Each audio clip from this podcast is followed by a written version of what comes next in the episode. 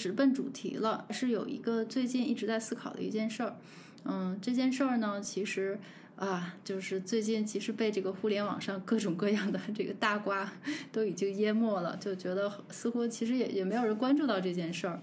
嗯，但是呢，这件事其实在香港或者金融圈儿，或者或者说是中环圈儿，还是一个比较嗯值得关注的消息，因为大家已经关注了一年多了。呃，这个消息其实就是前任的港交所的首席执行官李小加老师他的一个创业项目。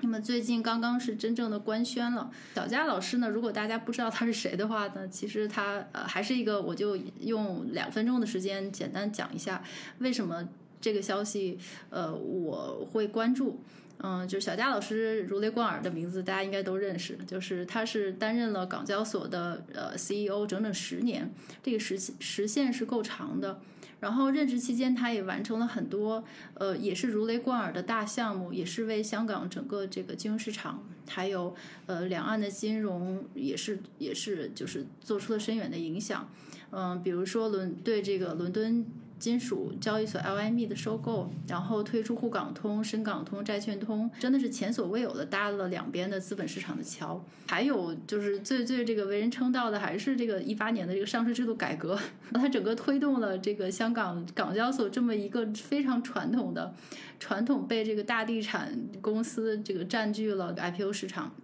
那么就直接导致了中国的我们互联网公司上市的热潮，真的是打那开始就是新经济的公司，反正是源源不断来上市，呃，不管是什么原因吧，对。然后后来他去年是嗯新冠之前还是怎么样，我我忘记了。然后突然就辞职了，然后呢说要创业，然后这么高大上的这个金融业界 high finance 的这么一位人物要去创业，所以呢就所有人都很关注，都在猜他到底要干嘛。然后呢，呃，其实呃也慢慢的有消息放出来了，但是今年上半年呢是终于揭晓了，但是真的是有点让人跌眼镜。他选了一个，嗯，打个比方，选了一个像像膏药一样，既很难治病又很难甩掉的一个赛道，就是小微金融，就是我们这中小企业融资难。然后他打算把创业项目贡献给小微金融，嗯，所以他整个的创业项目呢，我。极简极简的一句话概括，就是他想借助科技的力量和香港的整个一个吸引国际资本的优势，然后把全球的就是国际的资本引流到我们内地的中小企业，灌溉到那些极小的小微企业。呃，所以这个项目呢，大家也都知道，叫做“滴贯通”。对“滴贯通”这个这个词儿，其实今年两会的时候，他提交了一个提案嘛，就是。嗯，什么精准引入呃国际资本入中小企业的提案也也也都已经提到过了。然后嗯，但是它这个概念呢，我开始是没有太关注，但是嗯，最近仔细研究了一下，觉得还挺有意思的。尤其是这个故事，还并不是说嗯像大家想象的，就是一个传统的小微金融呃普惠金融呃这么一件事儿。嗯，其实它的这个灵感呢，是来自于这个以色列的灌溉技术。然后我特地找了个纪录片看了一下，就是以色列灌溉技术什么样。就看完之后觉得确实挺惊人的。就是以色列南部是非常缺水的，所以他们这个农作物或者是各种作物生长是完全依靠额外的，就是你必须要额外的浇水。呃，于是呢，就是以色列就发明了一个举世闻名的一个灌溉技术，所以它不是直接拿水管子，就是直接从上往下浇水。它不是说，就是等于是不是靠植物的叶面来吸水，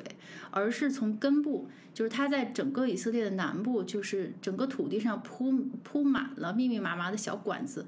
然后这个小管子上面就是钻小孔，然后等于是把这些呃像血管一样、毛细血管一样的小管子铺到所有植物的根部。然后呢，浇灌的时候，它就根据精准的这个测算压力，然后根据每个植物的生长周期需要多少水，就直接从根部就把水打进去。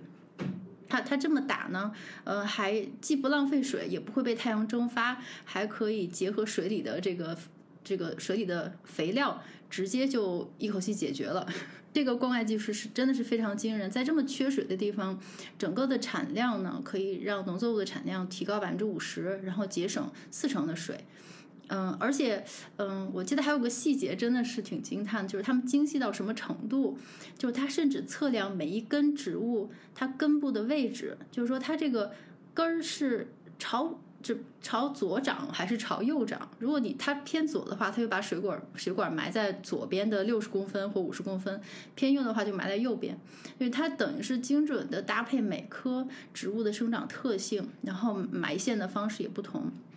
所以呢，这个呃，这个呃，这个系统或者这个灵感是非常有意思。然后小佳老师就是试图把这个以色列的灌溉技术运用到小微金融上。所以，呃，刚才描述了以色列这个嗯灌溉技术的话，大家其实也就可以脑补出来，它到底是想干嘛？它等于是，呃，想用一个非常精准的数字化的技术，然后呢，引入这个资本市场上的水，然后把水精准的灌溉在每一个就是理发馆啊，是什么这个呃小小饭馆啊，面条就是这个咖啡馆呐，就是这种小微金融上，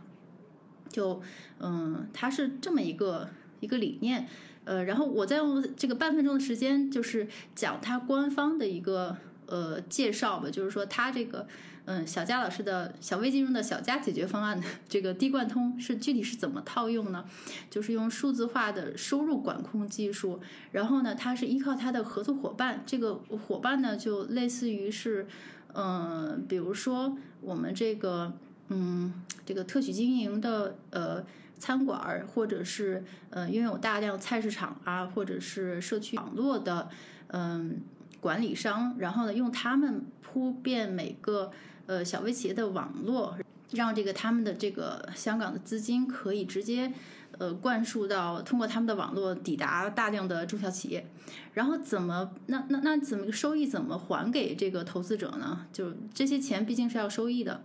呃，所以他又反过来利用一些技术，或者是利用一些新的呃结算方式啊、会计方式，或者是创新的金融产品，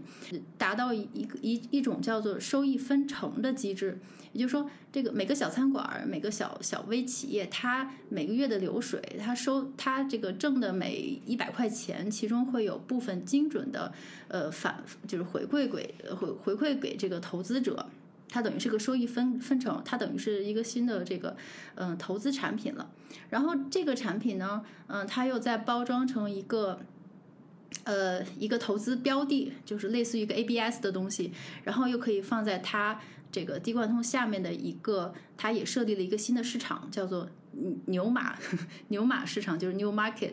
那个市场，可以在这个 OTC 市场上去交易去卖，可以把让这个投资者变现流动性，就是这么一个全套的解决方案。呃，然后我大概就把它 就是整件事儿嗯描述了一下，然后就非常想听您。嗯，来评论一下，因为小小微金融、普惠金融，您是绝对的专家，嗯，有很多的深刻的见解。您觉得这个方案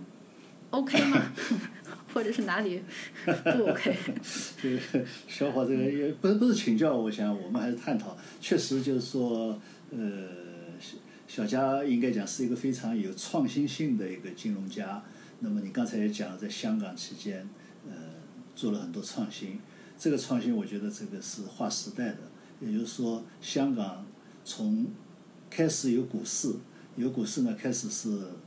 只是老外做的，那么后来中国人自己也要做，所以中国人也做，形成的是不同的市场。那么慢，呃，然后有一种相互竞争、无序的，变成最后有四家呃股票市场，那么最后变成一家，所以香港。又叫联交所，就是联合交易所，就是把原来四家联合起来。但是自从变成联交所以后，某种程度来讲，这个市场它是逐步的是往规范化方向走。规范化当然是有好处，但是坏处就是说它慢慢慢慢就是程序化了。程序化了呢，就嗯，呃，新意就不多了。就是某种程度来讲，那么应该讲小家去了以后，呃。重新开始了一个新的创新的过程。那么刚才你讲的一些创新，那我在香港的时候，曾经就是他们当时做了一个，哎是哪一个的场外市场，当时我们农行也有参与投资的，我们也是股东，所以当时也有合作。小佳首先是一个非常有创新精神的一个呃金融家，当然他主要是在投行方面的。那么这次这个地关通呢，我觉得就是说它是引入了投行的概念。引入了投行的概念，所以呃，这个地关通，我觉得它是有呃非常创新的方面的，有几个几个大的方面，呃，一个呢就是刚才讲了，你已经介绍到的，就是说他往小微企业去的资金，滴灌的这个资金，它既不是在，至少从他目前官宣的啊，我也是综合他官宣的，我来讲他这个模式，就是说，呃，既不是债，但是呢，也不是股权，也不是股，非债非股，呃，就是你刚才讲的是收益分成，所以呢，有点像租赁，呃，但是又有点像赌场，抽成，那赌场就对吧？抽成嘛，你们经营我来抽成，对吧？呃，这是抽成，但是我是投了资金以后我抽成，那么也有点像这个我们一些这个收费权质押呀，呃，类似啊，像就综合了这些东西。但是呢，同时呢，因为它针对小微企业去投资这个小微企业，那么又有点像风险投资，但是它又不是作为股权去的，所以可能对一些企业小微企业来讲是需要的，这是一个方面。就是我觉得它是有创新的，也就是说非股非债，呃，以收益进行分成，那么有这种投资，特别是风险投资的这种理念，实际上是带着这个理念来进来的，就不全是一个债的概念，但是又不是股权，这是第一个方面。第二方面呢，就是说，呃，就你刚才讲了，他是希望通过用金融科技的方式，能够触达到相应的小微企业去。那么，这是我觉得是比较好的一个想法。至于困难怎么样，是令我后面会分析。但我觉得这是也是一个创新，这是第二个方面的创新。那么第三个方面呢，他还考虑到了，就是说你刚才讲到的，就投资者希望有流动性的问题。所以呢，他也把就是说你这个产品做成一个可交易的，或者叫 ABS 也好，他没明确讲叫 ABS，反正是。搞成一个可交易的，呃，资产，那么叫做收入分成码。那么这样呢，就是说你 对，就是呃，投资者你也可以退出，对吧？那么这样呢，就呃形成了一个灵活性。所以这确实这是一个投资银行家，他把他的的逻辑都用到这个上面来了。那么因为再一个第四个，就是因为这针对的都是小微企业，所以它。作为投资者来讲，作为一个投资者，我可能我的资金远远要大于你每一笔的投资。它跟我们一般的公募、私募是反过来了。公募、私募是我把零碎的钱募过来，我去集中投，相对集中投啊一些钱，呃一些项目，对吧？那么他现在可能是反过来，投资人可能钱更多，但是你要投的项目是更小，所以呢，它是。某种上来讲，是一方面是形成资金池，一方面是形成项目池，然后来进行做。那么再加上可以交易，所以我觉得它这个模式上来讲，呃，大致上就是这么一个模式。那么再一个创呃来讲呢，它考虑到呃小微企业太多，那么。也可能考虑到，虽然宣传讲我要广大的小微企业，包括你也刚才讲了理发店啊什么呀，说句实话，这个可能后面会讲到的，到底哪一些类型的小微企业会接受他这样的投资，这是要去考虑的。那么对他来讲就有个困难，这么多小微企业，我怎么去找到他？我从他官宣来讲，实际上他又有一点把。现在银行也好，一些原来的互联网企业，呃，这个金融科技企业吧，呃，在做，呃，供应链金融这个概念用进来了。那么，他是希望去找到核心企业，核心企业能够来找到这个核心企业的线上的小微企业，因为这个比较批量的能够找到，而且相对能够找到同质化的小微企业，那他就比较可以。比如，因为这一类企业都是在和这个核心企业的供应链上的，那么他们的风险呀、呃需求啊，可能是差不多的，风险评估可能也比较好，好容易评估。那么我一下子可以找到这些小微企业，所以他还希望是通过这个方式来找。应该讲就是说，他这个又结合了供应链金融的一些思路放过来了。那至于是不是能够叫滴灌，呃。那只能说，我觉得只是一个取名字而已啊。呃，因为滴灌就像你刚才讲这个以色列那个灌溉技术一样的，那么你要针对每一种植物的方式来进行滴灌。那么这个呢，如果说他从原始的想法，我觉得他是这个想法。但是如果说你变成按照供应链金融那个思路去做呢，可能就不一定是这个了。所以这个滴灌怎么样？因为我是看到过滴灌，我是没到以色列去过，我是在迪拜，迪拜街边上的绿化实际上全是滴灌的。它是有创新的，有这么呃，我刚才讲大概四个大的方面的创新。业务逻辑上来讲，我觉得它是符合业务逻辑的，从逻辑上啊是讲得通的。那么第二方面就来了。就有没有会有问题？因为我只能看到他的是官宣来推理，就在刚才描写他的业务模式的基础上来去推论。那推论的第一个问题是，他这个投资下去既非股又非债，有没有期限？如果说非债，也就是说我不准备收回的，不准备收回的就有点像租赁，也就是说我这个东西租给你，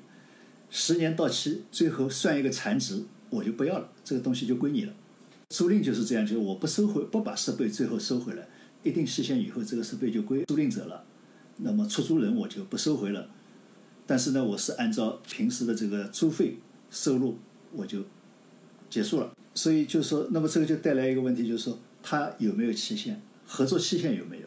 是无限期的合作，还是说是有限期的合作？有限期的合作是怎么终止？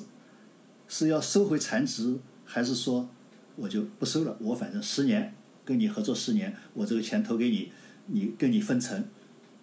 这个是一个很关键的一个制度安排，因为这个是他是没有讲的，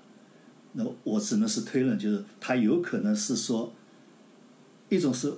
可能是搞无限期，但是无限期有可能人家不一定接受，我接收了你一笔钱，我永远要给你分成，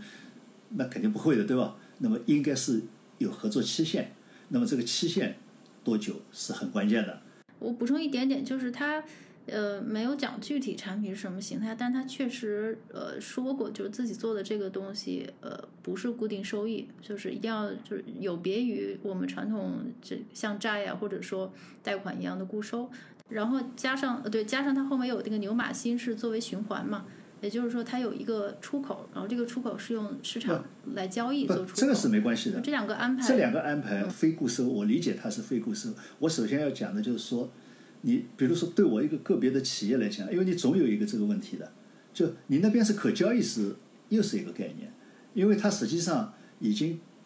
不是一对一了，是资金池和项目池，所以这个我觉得是无所谓的，是无所谓的。但是对于每一个项目来讲，你一定有一个我什么来取得回报的人，所以这个是我根据他的官宣进行要推论的事情。也就是说，他的业务逻辑，我刚才讲了，比如说你对一个小微企业，我投资你十万块钱，然后我跟你进行，我不收你呃，我不收为股权，也不收为债权，但是呢，我跟你收分成，就收入分成。所以这我后面会讲，所谓的非固定收益是在这个上面。就是我接下来要分析的问题。那首先一个问题就是说，有个合作期限的问题。我这个钱投下去，我不是你的股权，股权毫无疑问是没期限的，永远投在那里了，对吧？但我要永远跟你分成，能不能永远分成？如果说不是，企业也不接受，那你肯定要有个合作期限。如果有合作期限，就我刚才讲，就有点像租赁了。我是多少时间？比如说我投资你十万，我跟你合作五年，五年以后我走人。我也不收你的钱，这是一种，所以所以我就讲，终止条件是什么？一种是五年以后你给我两万块钱就行了，稍微收回一点残值，相当于就那么这个就跟租赁差不多。前面一个讲一分钱都不收，五年以后我也不跟跟你拜拜了，也就是说我这个跟你这个合作就结束了。那么也意味着什么呢？也就是五年之内，实际上通过分成，这个就后面的问题了。通过分成，能够把我的。投他的十万，连本带利都能收回，要不然是业务逻辑是不成立的。你后面再能交易也没用，因为你交易是建立在你有收入的基础上，你才能够交易出去的。你没有收入的基础上，你是不能交易出去的。所以，是不是固定收益，这是另外一个概念。但是，我觉得就是说，这才是最重要的，就是他是怎么合作的方式，合作有没有期限？期限大概有可能是要个别谈，一家企业一家企业谈。也可能是我就是一个标准化的多少期限。这个是，那么另外一个我就讲有终止条件，终止条件是要全额资金要回来的，五年以后你这个十万块钱还得还我的，那十万块钱还得还的，那就是还是债，等于是贷款。那如果说我刚才讲了一分钱都不用还的，那就是确实也不是债，也不是股权，这个是又是一种方式，对吧？那么还有一种就是说，呃，适当收回一点产值，那么有点像租赁，有点像租赁，但是我是把钱租给你用用。这个是第一个问题，第二个问题就来了，就你刚才讲到的收益分成。收益分成怎么分？是以什么收益作为分成的计算基础？是全部的营业收入，还是税后利润？税后利润分成，那你有点像股权了。那么，如果是按营业额、按毛利，那么当然你可以说我这不是股权，对吧？那那当然就是它本身就不是为股权啊。但是就是分成在了嘛？就那么，因为股权你是按股权权分股权的权数来分成。那我现在不管三七二十一，我给你贷这个款二十万块钱，你的比如说，假如说营业收入你百分之多少归我？嗯，我觉得你想的好细，对，太细了。对，业务就是一定是这样的，就你业务成立不成立，就是一定是这样的。你不是大而化之，搞得哎呀，我是滴灌，那就没用了。我就讲，你如果业务成立不成立，我就要讲，你要把这个事情要搞清楚，到底赚不赚钱。实际上这个是最关键的。那么实际上也和前两天你们在讨论创业里面，实际上你最后要去落实就是这些东西。也就是说，我是以什么标的进行分成，这个分成的比例。怎么算？对，主主要是我今天的讨论没没没想讨论这么细，但但是您您您继续，因为您又要问我是到底可行不可行？它可行不可行，实际上就是这些问题。就是说，这个时候就在于两方面的计算。对于拿到投资的中小小微企业来讲，我拿到你二十万块钱，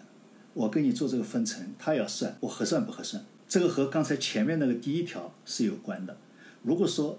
你就这个钱就给我了，五年以后也不用我还本。那么我现在跟你算这个，我觉得是合算的。如果说你这个算下来说比我贷款利率还高，五年以后我这个本还要还给你的，比贷款利率要高，那对不起，我肯定不跟你。这个是很正常的事情，就是说从，就是说接收你投资的企业来讲，他要算你这个分成对我来讲是什么样的一个成本，我是去贷款好还是接收你这个投资好，这是。一个方面，但是从小家这一方面来算，我这样算下来，通过分成，我最终是不是能够有个比较好的收益？因为有好的收益，投资人才会来，而且因为有好的收益，投资人想退出的时候，他才能交易。因为如果没有好的回报，那你这个交易就不可能活跃。所以这个是，我就讲，就是说，以什么作为分成的计算基础？这个计计算怎么来计算？但这个又和我刚才讲的第一条，你是怎么一个合作的东西是有关系的。所以光是理念，光是所谓滴灌的理念是没用的，要落实到这个上面来的。也就是说，相互之间的算怎么一个核算的问题。那么所谓的就是说非固定的就在于这个，因为对我这个对于我投资人来讲，小家这边来讲，我投给你实际上是在赌，当然也是评估你现在已经在经营的情况。你可能每年的经营呃营收是多少？对，但是你也要赌，它可能你这个投资下去以后，它的营收会更加增长。那么它营收多少越多，你的分成越多。所以它所谓的不固非固定的，就是因为这个原因，没有确定的收益比例，而是说根据你的经营的收入来分成的。那么经营收入可能高可能低，所以它是非固定收益，是从这个概念来讲的。那么这个里面就是，我就刚才，但是这个高和低，确实和你按什么来算是很有关系的。那么高和低也在于又来到了一个就是投资人愿不愿意和被投资人愿不愿意的问题。所以这个是第二个方面，就难度是在这个方面，而且双方都会按照银行贷款利率来算你这个合算不合算。第三个问题就是在呃。再进一步的问题就是说，你怎么能够准确的计算着它的收益，并且能够保证获得分成？所以这个就是说我理解，可能其实他是希望借助于金融科技，能够把这个，比如说我们讲智能合约，对吧？在这个当中，你只要有收入，它就自动就分成了。分成还有一个是按月，还是说只要有一笔收入马上就分？那这个就可能金融科技就这个上面就能够派上用处了。当然，就是这个和分成方式有关系，是我刚才按月、按年、按半年，还是随时随地有一笔算一笔，有一笔算一笔，这个是有关系的。因为你如果是按营业收入，那是有一笔算一笔，都可以做到的。但是如果是按毛收入，呃，这个毛利毛利润，那就不可能了。你因为还要算利润，那就那一通计算那就更复杂了。所以这个里面就是说，你科技是不是真的能帮上去？那么，如果说科技真的能要帮上去的话，就在于什么？也就是说，这个企业本身它的所有经营都必须数字化，它的所有支呃，至少它的所有收入都必须线上化，你能够才能够抓住它。如果说它可以通过现金收入，可以通过数字钱包去另外收数字货币，而不走你这套系统的，那么你可能会漏掉好多收入。漏掉好多收入，意味着你就漏掉了好多分成，所以这个是更关键的难度。也就是说，你怎么能够确保千万户的小微企业，你不需要花那么多的成本，像以前这个地主老财去收收租一样的，一家一家去跑，一家一家去合，而是说通过科技能不能做到，这个是非常关键的。那么这个基础条件还在于就你能够确保企业本身的。这些经营都能够线上化、数字化，都被你能够控制住，那你才能够保证你拿到它的收益。所以这个不是说相信不相信小微企业的问题，这这个是没办法的。第四个问题，因为他现在至少他，我看他的官宣，至少是初期是希望突破，能够上来就有量，那么是通过所谓的它叫节点呃节点企业吧。所谓节点企业，实际上就供应链金融当中的所谓核心企业，想通过这个核心企业。在它的供应链上的这些上下游企业吧，小游小微企业，它能够去做这些业务，那么这样就来了，节点企业在这个当中给你起到什么作用？那么他如果给你起到作用了，比如说他答应他所有支付给这些小微企业的货款都通过你，也就是说你保证只要这个货款付一笔，你就分成拿到一笔，付一笔拿到一笔，这个就能做到了。就用通过金融科技，但是要和，实际上光科技没用，首先他要同意，也就是说跟核心企业要签上协议。那么核心企业如果答应你给你这么做，当然小微企业也要同意，那么就带来问题就是说，核心企业有什么好处？你小微企业这个分成里面，最后你是不是也得拿一点，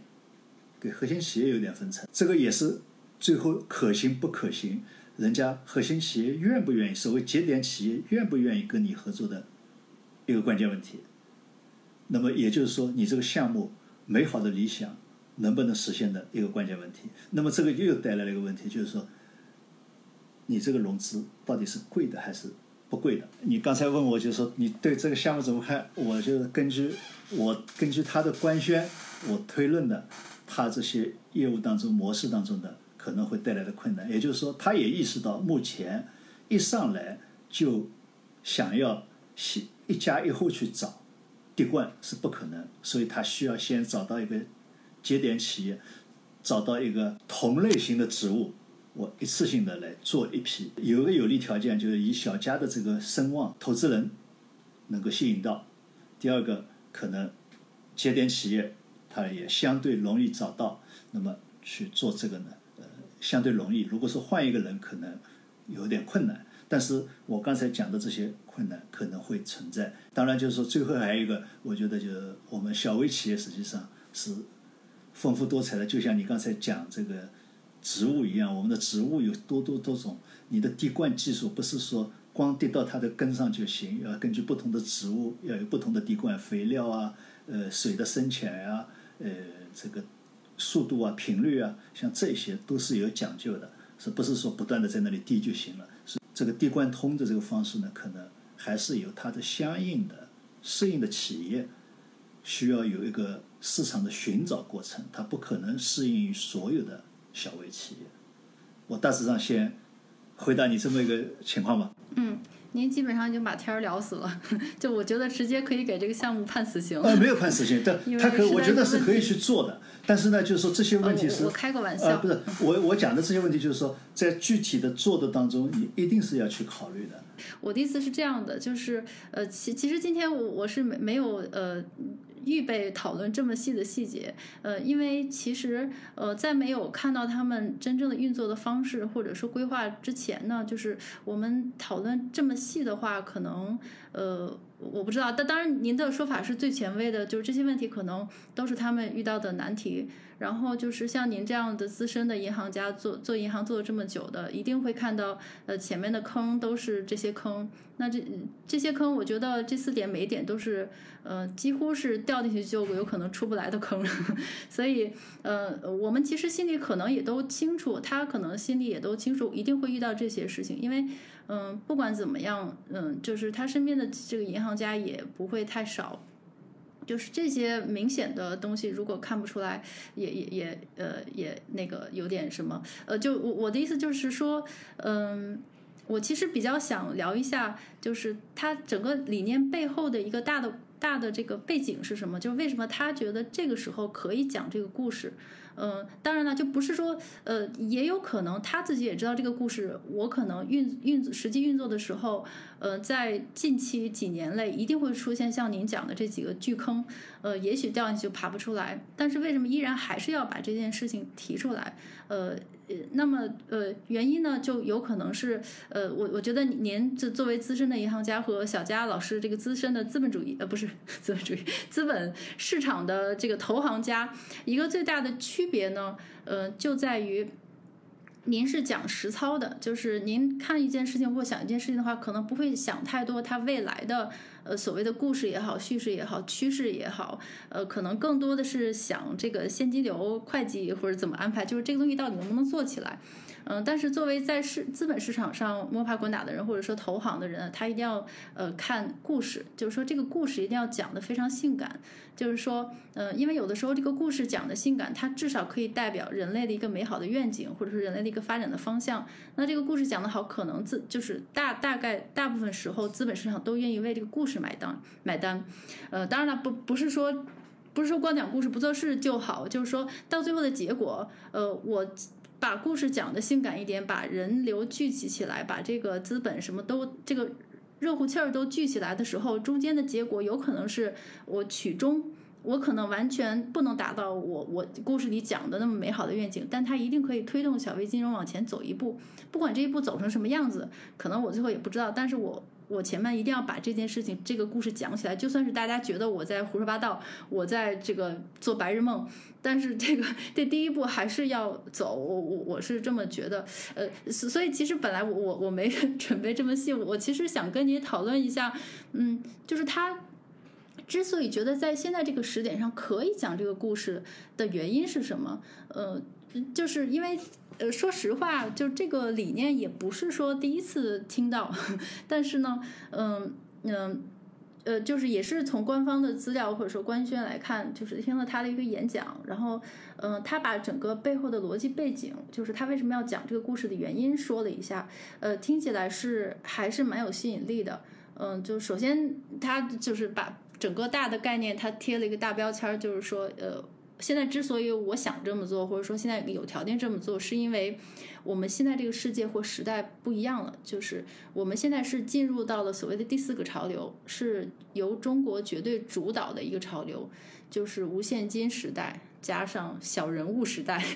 就是他，他的首先，呃，咱咱们先不要讨论，就是说他这个说说的这两句话靠不靠谱，但是他就先，我我放一个作文题目在这里，就是无现金时代、小人物时代，我有条件做管这个滴灌通。原因是什么呢？呃，整整个故事逻辑往下走是这样的，就是无现金时代，呃，其实也就是数字货币、网络支付的时代，就是我们就是货币吧，最早从黄金以物易物到黄金，然后到金本位，然后到信用货币，然后到现在全球泛滥的 QE 纸币，然后一直到下一步，也就是我们现在这无现金时代，央行数字货币，这是只有中国才进入了几乎全体经济的无现金的一个体验的一个时代，这是中国的优势。呃，那么如果我们进入到这个时代的话，你就会发现有一件事情变了。这个事情就是说，权力变了。这个权力不是说政治权利，不是说谁谁谁是领导，就是他是说议价权。对，就是说，嗯。在之前的信用货币下呢，就是说我们现在传统，你包括现在的整现有的这个金融体系，嗯，你是以货币货币是信用的一种载体。反正就像您上次说到过的，你首先要有国家的意志、法律的保证、健全的监管机构、一系列的市场基础设施建设、呃金融中介巨大的专业服务的基础来保证整个金融市场的信用。嗯，因为你这个东西保证不了，那你的所谓的货币或者说信用，它就是一张纸嘛。然后，所以说传统的金融体系是靠人、靠机构、靠规章制度、法律、政府来保证这个信用。也就是说，也就导致了你整个这个信用保障机制是要通过层层级级的监管和人来增信。然后你中间是个金融的巨大的利益群体，就是说你各种机构，其实银行啦、什么信托啦、什么什么这个融单了、担保了，就大家其实互相来回来去的互相增进。然后你每增信一次，你上面就得加一层税。然后也就是说，这个整个的规则你是强行的，就变成了一个巨大的像西瓜一样的，就是挤在中间。然后呢，所有的信用都要集中到这里，然后集中到大公司、大机构，它才慢慢的往下渗。然后由大公司去推动，呃，由再向上下游慢慢渗透，然后最后不知道什么时候就基本上是渗透不到那些最需要钱的地方，什么小餐馆、小药店、小理发师，那是基本上不可能的，呃，几乎不可能。那么，因为他们是在现有的层层的环境下最后一环嘛，你是水，就像那个以色列的水一样，你是滴不到那里去的，因为它沙漠就是没水。嗯，但是呢，在这个无现金的数字化时代，就是说你这个大家，我们每一个人，像我小跑也可以跟呃 HSBC 汇丰一起来一家。就是在无现金时代，反正大家都是数据嘛。然后你你你所谓的信用，呃，当然了，这个您您可以批判，就是说它这边有一个逻辑前提，就是说，呃，我们在无现金时代，呃，就是我们之前的信用的基础基础设施由层层的机构变成了数据说话，就是说在数据面前人人平等。那我我可能我小跑，我这一个人，我不需要在这个像汇丰巨大的一个无比的大西瓜来来增信，嗯，我可以像。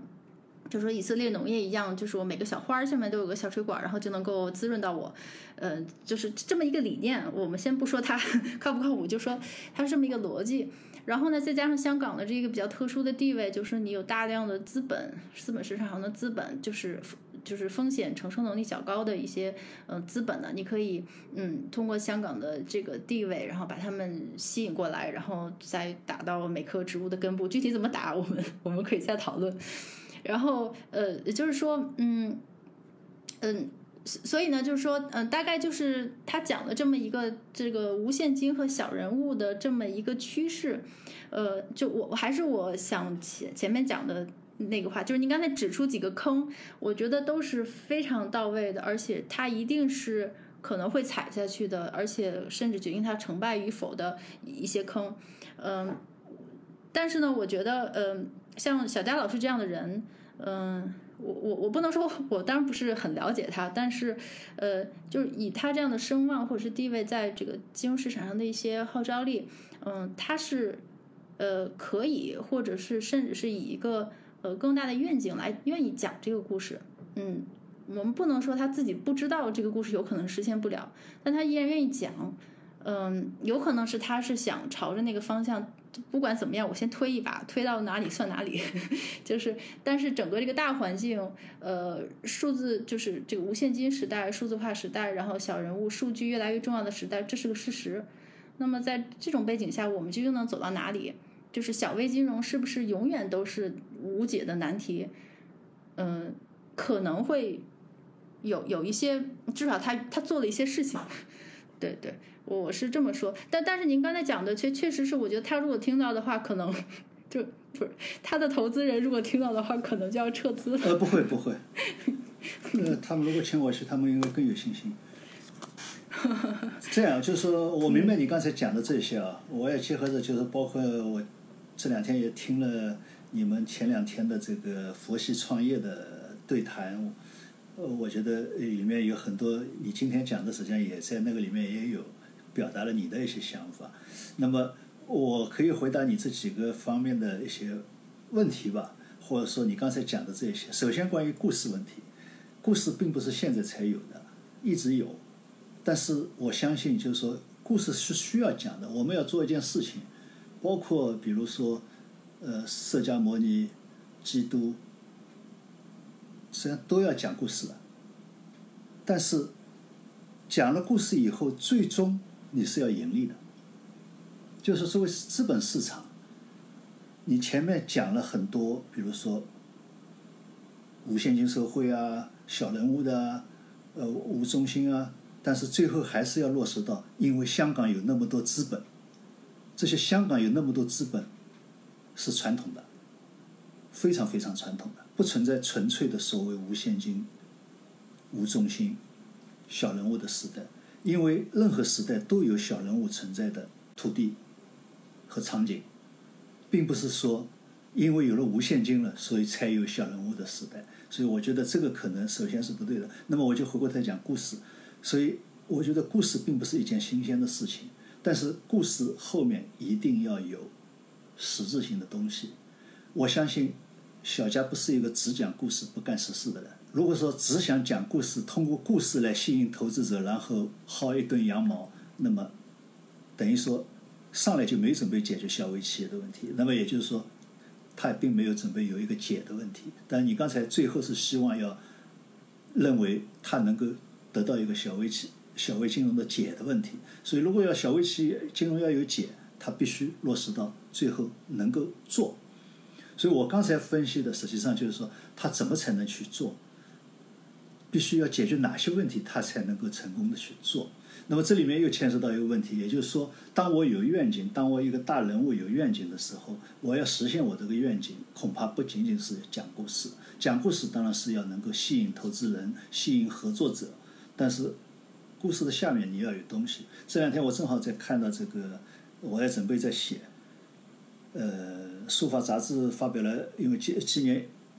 中国共产党成立一百周年，发表了一些这个领袖们的手记。呃，毛泽东、周恩来、刘少奇的，我就看到毛泽东的代表军委的一封信，他对前方的有很多很细的布置，包括你们这几个部队，一个中队应该分几个县，到县里面，然后要用一个营的干部架构去搭建政府，还要有一个连的兵力来打仗。搭建政府以后要搞土改，打仗不能打大仗，只能打小仗，然后还要做什么？还要做什么？包括冬衣，冬过冬天的衣服，呃，怎么去筹集？他是说你们可以去向企业借贷，作价借贷，到时候要还钱。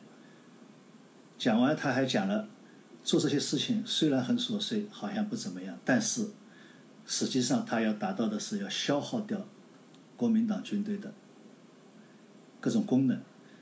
为接下来要集中打大仗，让他们发挥不了作用。也就是说，他的目标是瞄着打大仗，最后要建国。但是，为这个大目标，他这个一把手，他照样要考虑到这些细节问题，而且还要布置给下面。所以。并不是说只有一个故事就可以了，只有一些大的口号就可以了，也不是说提出一个文字的战略就可以了。实际上，战略下面你要有很多具体怎么去做，做这些细的事情是为什么服务的，他也是很清楚的。所以我讲就是说，故事是一方面，但是你最后是要去做的，并不排斥。作为一个有愿景的人、有理想的人，并不排斥。我具体应该怎么去做，这是一个。那么至于所谓的中心啊、无现金社会啊，这只是生存方式的问题。但是我认为，不管你无现金社会还是说中心化降低，一个社会只要有分工，它依然会有不同的层级。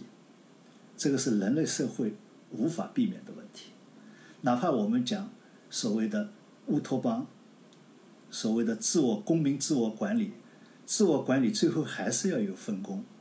最后还是要有人去指挥，有指挥，那么就有层级。所以我觉得有些事情我们可以理想化，但是现实当中要做，既然要做，我相信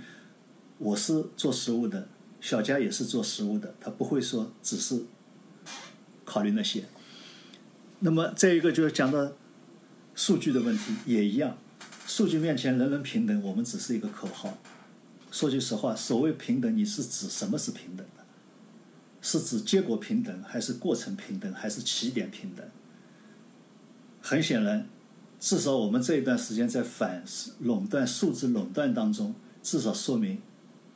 在某个方面是不平等的，否则的话就不存在数字垄断问题、数据垄断问题。那么还有讲了，就是说，呃，香港资本毫无疑问，我刚才讲，资本就是传统的，在无现金社会，资本还是传统的，资本就是盈利的，就是追求利润的。无论是无现金社会也好，无中心社会也好，只要是资本，它一定是追求盈利的。那么归根结底，我实际上我前面分析的最后，我是说了一句话的：小微企业有形形色色，就像植物一样有形形色色。那么不同的灌溉方式是适应于不同的植物的。同样的，我觉得小家的这个创新是会有适合于它的企业的。但是这个可能我们需要去到市场当中去摸爬滚打，慢慢去找到。如果说凭想象来讲，我觉得，比如说，特别是我我的反而不觉得他那个靠节点企业去找的那些是适合他的，反而是那些科创企业是适合他的，因为科创企业在初创的时候他自己没有资金，这是一个。第二个，他又不希不希望稀释自己的股权。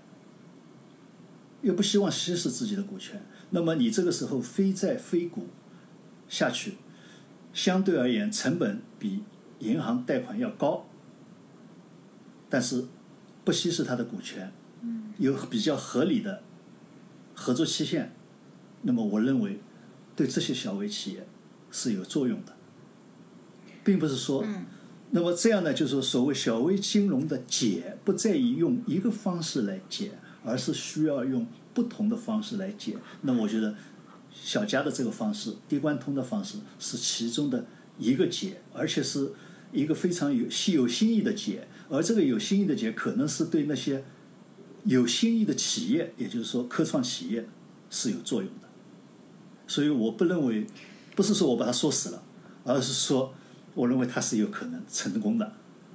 但是这个成功不等于说它是普适性的成功。对，您刚才说的，我有三个点可以跟您再继续讨论一下。倒着说，就是您最后的一个点，科创企业。呃，我觉得这是一个怎么讲呢？我不知道是现有的金融体系的一个症结，一个难治的症结，还是还是我实在是太出格了。我总觉得，嗯，这是就是所有人到最后的想法都会变成。呃，怎么锦上添花？呃，就算他的初衷是想雪中送炭，但是最后最后就不知道怎么就转向这个锦上添花了。嗯，我相信科创企业，呃，也许不需要一个新的方法来帮助他们，因为他本来就是像那些 VC 啊，各种资本就是盯着这些科创企业的。就是现在的问题就在于，对对于科创企业后面的资本有点泛滥了，而那些真正需要钱的小微企业，真的我真的是理发店。或者是这个小小小餐厅，就你你他是不被人待见的。就像我们在银行的时候贷款，经常就是就经常带那些越大的企业、国企、央企，他越不需要钱，你就越要把把这个解决方案向他们看齐。就算你当时就是我们银行说的再好听，我明白你这个意思，这个就是呃对我我我想说说说说完，就是说呃，因为呃。就我我当然不我不我我没有参与 整件事，但是我觉得呢，就是说，首先，呃，当然我们这个可以再再继续讨论，就我刚才说的对不对？但是，嗯，既然是在一个资本市场，就是摸爬滚打这么多年的一个老老老手来创业，他肯定是不想做现有的人都已经做的，或者是不需要他再去做的。嗯。他肯定是想解决一个没人解决过的难题，或者说没就是这这活儿太难，就是没有人愿意碰。嗯，所以他才把这个目标转向了。我就是想帮助理发店或者是小餐厅，就这些嗯平常的银行不愿意碰的，或者说嗯，什么就是传统的方法都不愿意碰的，或者是就算愿意碰，最后也变成了 不知道怎么变就变成锦上添花的那种。呃，当然了，我我我不能说它具体是怎么样，但是我觉得会会有这样的呃方法。呃，这这是我的第一点，您可以批评。然后第二点不就是用批评，不用，我们就讨论。对对对，您您可以讨论，就是第一点，然后倒倒着讲，就是刚才您讲的另外两点，就是技术，呃，到底可不可以实现？然后或者说它这个我们成功究竟是靠什么？你到底是靠技术，还是靠商业模式，还是靠什么其他的？呃，不不管怎么说呢，我们必须承认，这个小微金融或者是普惠金融已经是喊了这么多年，或者大家尝已经，我觉得这个手法已经尝试尽了，或者至少表面上大家都已经做的不能再做了。嗯，但是其实大家心里都清楚，就是你现在所谓的成功加引号的几个小微企业或者小微金融或普惠金融做得好的例子，嗯，我先加引号，就是比如说像淘宝、天猫，是吧？这个这个阿里巴巴，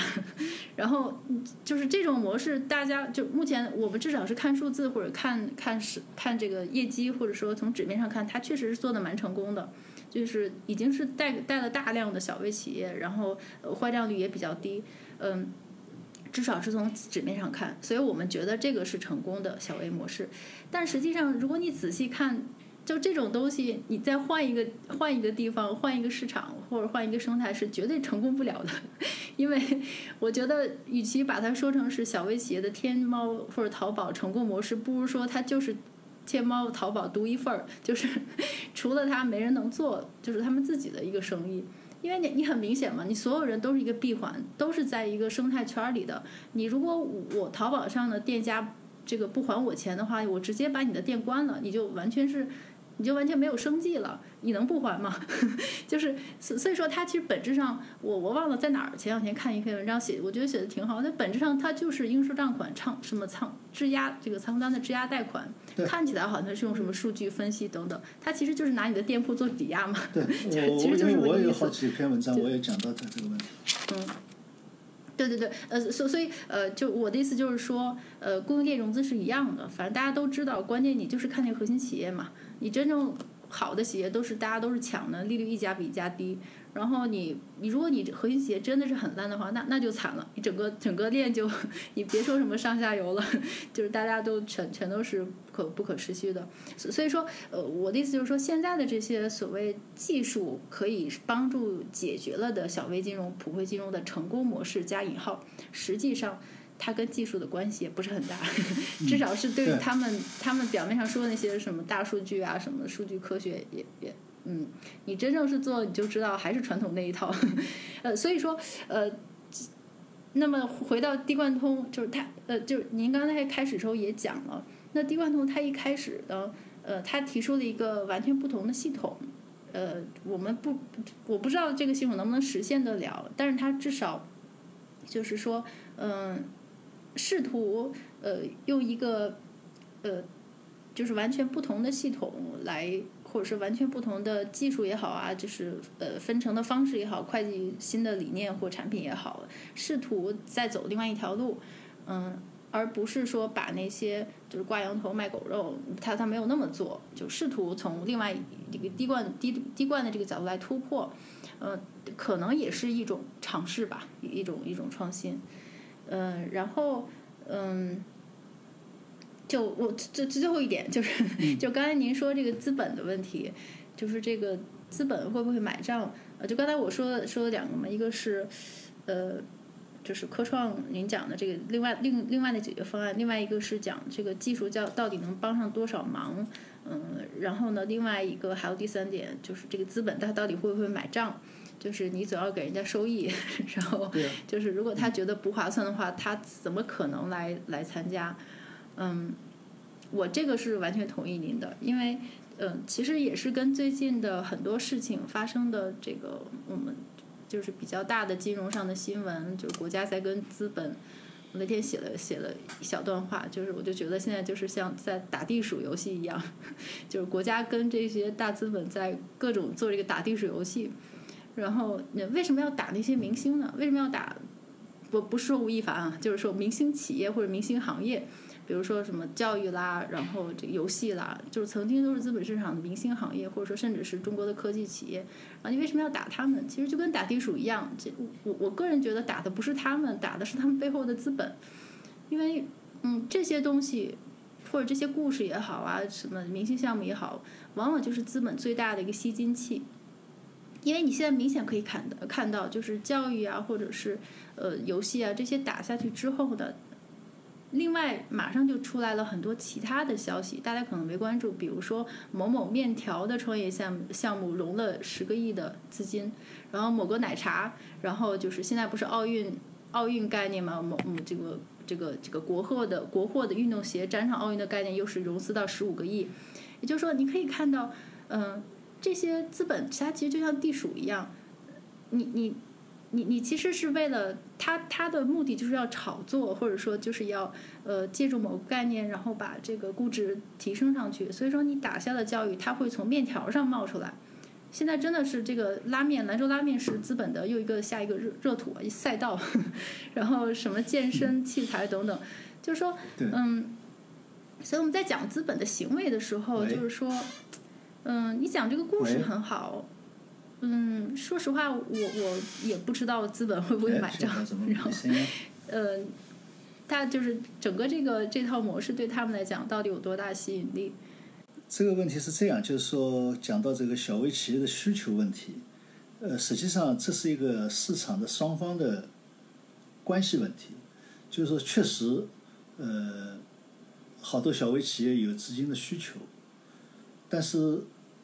对资本来讲，或者说投资方来讲，它也有不同的投资方，所以它这个任何一种供应方式都能够适应所有的需求方式。比如说理发店也好，健身房也好，它的需求和科创企业的需求可能不太一样。那么是不是适合呃小家这个方式来投？它确实有个过程问题。所以我刚才讲的就是，因为它这个非股非债的形式可能更适合于呃科创企业。虽然现在很多科创企业有很多资本，后面有很多资本都想去投，但是那些去投的都是希望是作为股权去投的，而且是作为股权投了以后能够上市以后退出。那么，但是呢，很多科创企业的这个创始人他并不想，并不希望被你这样的如此嗜血的这种资本来投。那么，如果这样的话，小家这个方式，我觉得可能会是。更适合于这些科创企业，并不是说理发店就不需要了。理发店是需要，但是不是呃适合？包括理发店的这种分成方式，理发店愿不愿意跟你分成？但是这个都是需要去谈的。所以我不排不排斥说它也能够为理发店服务，但是我觉得就是说它这个方式一定有它的适应范围，并不一定是普适性的。这个不排斥它的这个创新作用。不管怎么说吧，就资本它始终，我刚才讲它始终是呃。朝着盈利方向去的，所以怎么盈利怎么那个，那么这样呢，它就会某种程度上它会脱离我们社会希望的方向，或者说往嗯社会希望一个比较好的方向去投。这个是资本，因为它是它只求盈利，不求那个结果的。那么我们现在讲，那我正好想，我正好想借这个机会，嗯，对。我正好想借这个机会问您一下，对最近几个大事儿的看法。就为什么国家要打击教育行业，要打击游戏行业？不是，我说我觉得是讲 错了。呃，首先不是教育行业的问题。嗯。实际上就是说学科补课的问题，是学科补课的问题。如果说你如果把这个不要去把这个教育这个盖上去，教育盖上去，那就好像哎呀是不对了。那么就是说，他是讲的是学科补课。也就是说，我们现在在义务教育阶段，这些义务教育的东西，你还要去补课。就你本身学校里在上课的东西，上课的东西，我认为就是说，应该是什么很个别的人，他跟不上，呃，需要去补一下课。现在变成什么？是几乎是全部的人都去补课，数学、语文。化学，比如说英语，全部都要去补课，也就是说不补课，你就没办法跟上。那么这里面就有问题。补课，那是提前了学了好，那提前往对前学了好几年，那。么这个就带来什么问题？等于说国家花了那么多的钱做义务教育，要达到的事情，你就家长又花了一部分钱，又去弄了一把，那么又增加了学生的负担。那学生本身也过得很苦，等于说本来应该是在学校里就要应该解决的问题。当然，这个不能怪学校老师啊，我是这里想明白，就实际上就是逻辑上来讲，国家的投入和家长本身也付了钱了，到你这个学校来读书了，但是发现还要去补课，还是你这些东西我还得补，那么这个带来的是社会资源的大浪大量浪费。当然，作为作为资本持有者来讲，我投入这个我赚钱了，这毫无疑问的。但是从社会资源角度来讲，因为你这个资本本身也是一个社会资源，这个社会资源没用到该用的地方去。从社会角度来讲，那么同时又让小学生、中学生无谓的浪费了许多青春年华、欢乐时光。再有一个，这个该嗯，资本用到该用的地方是谁规定的？呃不是不是，这个是我不是说该用不是是不是叫谁规定的，你也可以个就是不是谁规定是另外，我们就讲，我们就从分析的角度来讲，就我刚才已经分析了，从资本的个体来讲，从这个资本本身来讲，我是盈利了。我前面我就讲了，资本是不存在道德问题的，我只要盈利就行，这就是资本。但是从一个整个社会角度来讲，我是这个就是我们理论研究嘛。从社会角度来讲，你这个恐怕用的地方对整个社会是不好的。从你这个资本本身来讲是盈利的，至于谁规定，我们另外一个概念，是又是一个概念，逻辑上另外一个概念。那么我就讲这个逻辑上，是因为从这个角度来讲，不仅是不利的，而且是有害的，就是说带来了我刚才讲小孩资源，还有从家庭收入角度来讲，一个家庭把更多的资源投入到所谓的教育上，而这个教育上的投入本身是重复的，甚至这个重复的投入还比你原始的投入还要高。另外一个问题又来了，你作为一个家庭的收入是死的，我就这点收入，用于这个方面就不能用于其他方面了。那么也就意味着其他的可以产生更多的就业机会的没办法消费了。所以这个我想是一连串的问题。所以规定不规定我不讨论，我想要打的应该是指的是这个，而不是说要打教育行业。那么如果说我不知道，我孤陋寡闻啊，你这你是生活在外面的，我不知道是不是世界上有可能是比如说非常资本化的大的教育集团有，但是它应该而且完全是产业化、资本化的。这么大规模的不一定有，我至少我没有怎么听说过，人家有大的教育机构啊什么，但是他也有很多钱，他可能更多的钱是人家捐赠为主，而不是资本化为。游戏我相信，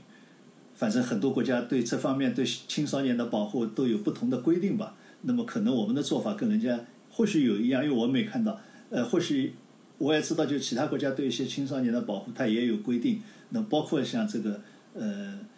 你包括香港也一样，有酒牌的店，你不能向多少岁以下的小孩卖酒，这个道理都是一样的。我想，无非就是说，呃，做个做的这个尺度对和不对的分析问题，一定要把这个事情分析，你不能笼而统之的啊，这个教育，这个打击教育行业了，应该让市场说话了，呃，并不是市场都解决一切问题。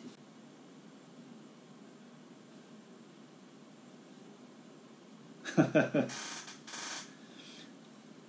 所以，所以小微企业也是，我觉得小微企业你前面也提到了，也某种程度上也是从一个道德概念角度，哎，你看这些小微企业，呃，要钱，需要钱，需要钱，所以要有解，呃，它需要是钱是一方面，你怎么去满足它，是用什么形式去满足它，又是一方面。所以我前面始终在强调，不同的资金供应方式是满足不同的需求方式，而不是说笼而统之的都要去满足。我相信小家这个方式一定有它。可以去投资的企业，但是它是不是有相当的普遍性，我是存疑的。也就是说，它会有它的市场，特定的市场，但是不是说它会普遍适合于所有的小微企业，因为它这个方式本身有它的局限性。我刚才讲了，需求方的需求你是从道德概念角度已经认定它是好的，但是需求方是不是能够完全按照你想要的那个分成方式来满足你的分成？我就前面就讲到了，那就是另说了。我这个账怎么做？我这个收入渠道怎么收进来？是不是能够被你看到，让你放到分成里面去分？那是，那也是猫和老鼠的问题。我觉得就您您讨论的都都非常好，就是希望小佳老师能听到这期节目，然后 请您过去做顾问，这样他就不不可以跟投资者交代了。嗯，所以说其实我最后有一个感悟，其实。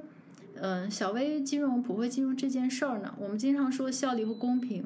嗯，这两个怎么平衡的问题，就是小微金融它是一个，我觉得可能理解还比较浅显，我觉得它是一个公平的问题。那公平的问题就不能让资本来解决了，就到目前为止，所有的解决方案，小微金融还是有一个资本或者是盈利的那那一套逻辑来试图解决这个问题。嗯，但是你。这个 资本天生就不是说我我想要公平嘛，让大家全都去私心化，嗯，就是说，如果说这这个理念，您刚才一讲真的是合逻辑的话，真的是可以做的话，我不知道是不是可以一个就是国家的力量或者说非非盈利的力量先推动它，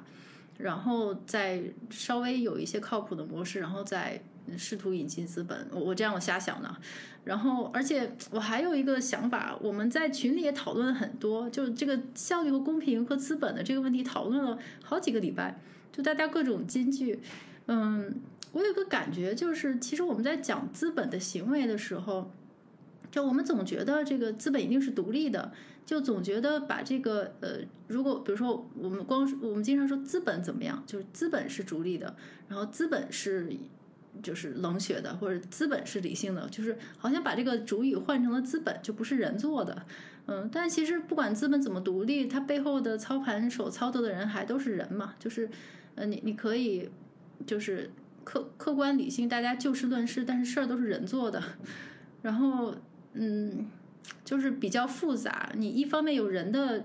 这种复杂性在里面，另外一方面你又不能把它这个资本的行为完全等同于人。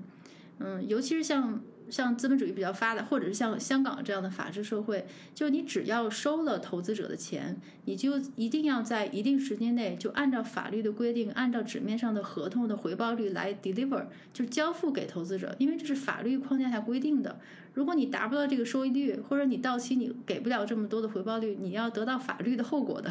所以很多时候。就是资本的行为或者我们投资行为，它都是一纸合约规定下来的，它不会因人而变。就算是这个，我当时写合同这人，我觉得这事儿现在不合理了，我有点不忍心了。但是，那你还是要按照合同来办事，所以说资本也会继续的往往这个约约定的地方来走。我我不知道是嗯这样再往下说，可能就是整个一个社会系统的问题了，就刹不住了。不，这个这个我觉得你讲的是。嗯，对，我觉得这讲的时候，所以说为什么我刚才前面要讲到他这个要考虑到的哪些问题，实际上就是一个制度的安排问题。所以某种程度上来讲，我又要说到前面你讲到的问题了。所以这个跟无现金社会没关系，跟所谓的小小民暴动也没关系。不是，呃，叫什么？也就是说。不是小人暴动，是小人物时代，是吧？啊，小人物时代也没关系，小人物时代你也要有这种制度安排，而且必须是强制性的制度安排。所以这个也和刚才你提到一个问题，谁来规定？教育问题谁来规定？同样的，资本问题谁来规定？那就是说，你需要有这些制度，或者说叫法律，或者叫法治，还是要有这些东西。而这个东西。某种程度来就是中心，嗯嗯，所以所以我们谈问题有的时候可以讲故事，可以喊口号，但是我觉得落实下来，你就把要把这些问题考虑进去。小微企业很好，解决了很多就业，解决了很多人的生存，好，应该由政府这个时候忽然发现需要政府了来做。那么政府来做，政府要有资源，他哪里来有钱来做？那么又要考虑问题了。所以，他这是一连串的问题。那么还有一个是小微企业有这么多的好处，但是作为小微企业的个人，就像你刚才讲的资本，包括资本后面的个人，他是可能是理性的，可能是非理性的，可能是嗜血的，也可能是有情怀的。那么，你即使有法律，我相信哪怕是在美国，